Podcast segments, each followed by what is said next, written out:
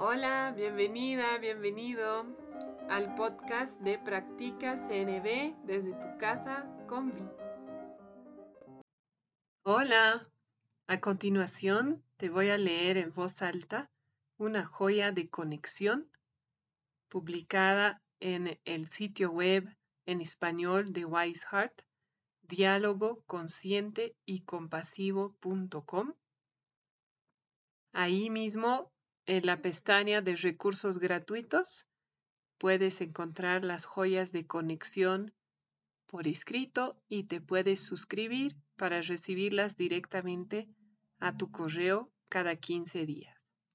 Estas joyas a mí me sirven para entender cómo integrar tanto la comunicación no violenta como el diálogo consciente y compasivo a mi vida diaria. Espero la disfrutes. Hola. Hoy te voy a leer la joya de conexión llamada Tres pilares para hacer del diálogo consciente y compasivo una práctica espiritual. Escrita por Lachelle Lochardet y publicada en diálogo consciente y compasivo.com el 15 de mayo 2022. A medida que nos comprometemos con el diálogo consciente y compasivo o DCC y hacemos de él tanto un mapa como un sistema de sanación, aprendizaje y transformación, es importante que seamos conscientes de los tres pilares sobre los que está basado. Pilar número uno. Una relación sabia y compasiva con la experiencia. Pilar número dos. La confianza en lo que está vivo y en la conexión como guías. Pilar número tres. La interdependencia responsable y comprometida. Veamos el pilar número uno, una relación sabia y compasiva con la experiencia.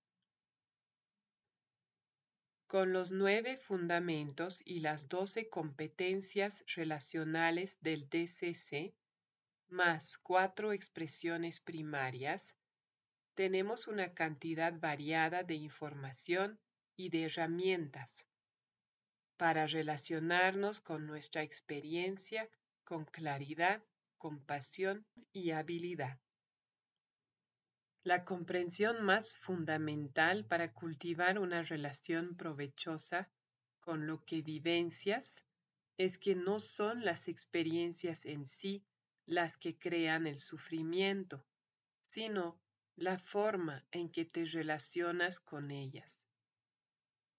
Una experiencia es un momento densamente cargado de información sobre pensamientos, sensaciones, emociones, necesidades, impulsos, deseos y más. Ya sea que tengamos conciencia de nuestras experiencias o no, las etiquetamos a la velocidad de la luz como neutrales, placenteras o desagradables. Y después, lejos de estar en un estado de atención plena, reaccionamos a ellas, ignorando lo que es neutral, tratando de aferrarnos a lo placentero y alejarnos de lo desagradable. Cuanto más permitas que avance este efecto dominó de reactividad inconsciente, más sufrimiento experimentarás. En este contexto, el sufrimiento se refiere específicamente a la experiencia que tienes cuando te resistes al flujo de la vida en constante cambio. Ubicar tu atención en un tú que observe compasivamente tus vivencias es el abordaje más común para cultivar una relación ecuánime con tu experiencia. Esta parte tuya se llama testigo compasivo, testigue compasive, testiga compasiva. Desde aquí, a medida que surgen, puedes ir nombrando distintos aspectos de tu experiencia con un tono cálido, cuidadoso y compasivo. Esta es una práctica útil de meditación, así como de atención plena o mindfulness, en que involucrarte a lo largo del día. De ello se desprende que con cuanta más sutileza puedas atravesar tu experiencia, más podrás observarla con ecuanimidad. La capacidad de nombrar tu experiencia con sutileza te permite dejar de identificarte con ella y enraizarte como quien atestigua con compasión. Por ejemplo, cuando te identificas con una experiencia, usualmente utilizas alguna forma del verbo estar. Estoy enojada, enojada, enojado. O estoy triste. Cuando estás en un lugar de observación compasiva, tu forma de expresarte cambia. Decimos cosas como, una parte de mí siente tristeza y una parte de mí siente alivio. O noto que me estoy contando una historia acerca de que soy inservible y cuando lo hago se presentan sentimientos de vergüenza.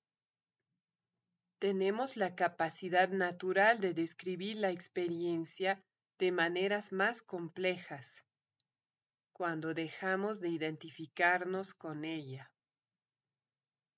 La práctica de la atención plena en el DCC nos enseña que los sentimientos son solo sentimientos y que las necesidades son solo necesidades, no son buenas ni malas, ni están cargadas de significado. El significado se agrega a los sentimientos y las necesidades a través de nuestra reacción hacia ellos. Las necesidades son básicas para cada ser viviente y ofrecen un mapa para la prosperidad y el florecimiento. Surgen junto con los sentimientos de acuerdo con nuestra percepción en el momento. Entender esta mecánica básica de nuestra experiencia a niveles cada vez más sutiles nos ayuda a liberarnos del apego y la aversión. Cuando podemos recibir a otras personas desde este lugar de libertad, vivimos con mayor plenitud, desde la ecuanimidad y la compasión, y el regalo de nuestra práctica se propaga como una onda expansiva. Ahora veamos el pilar número dos, la confianza en lo que está vivo y en la conexión como guías. Cuando nuestra mente está profundamente calmada y enfocada, o en medio de otra clase de experiencia cumbre, podemos acceder a lo que está siempre ahí, el sustrato de la vida, una vitalidad brillante, clara y gozosa. El DCC nos pide que confiemos en ello como una guía para la vida. Lo que aquí llamo vitalidad tiene varios nombres, estado de fluidez, intuición, algo que se siente bien, alineación, optimismo, conexión, espíritu, el Tao, etc.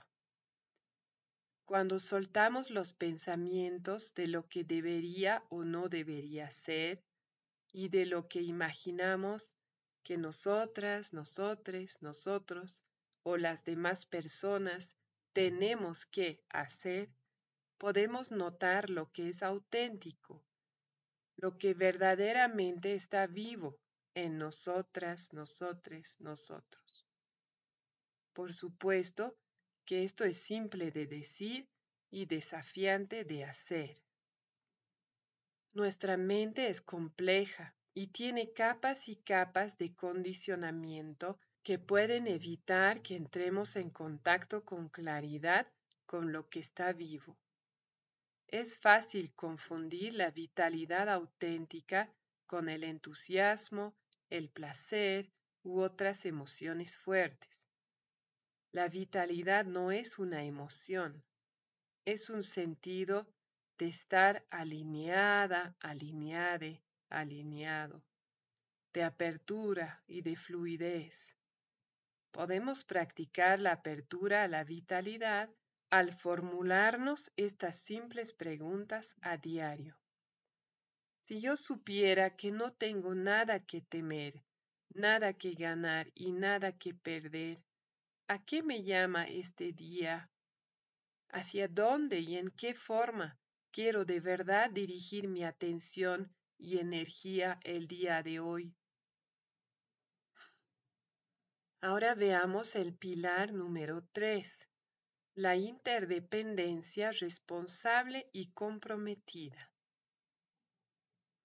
En el centro mismo de toda práctica espiritual se encuentra el llamado a ser profundamente responsables de nuestra vida y de cómo afectamos a otros seres.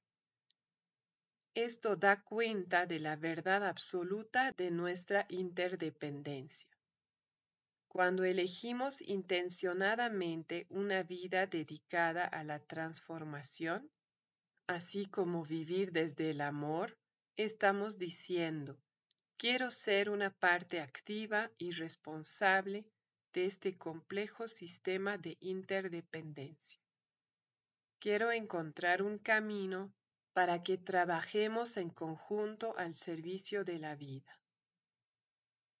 La sabiduría y las habilidades prácticas del DCC nos ayudan a manifestar esta aspiración en la vida cotidiana. Los nueve fundamentos del DCC dirigen la atención y ofrecen una guía para cultivar un sentido del yo integrado y floreciendo.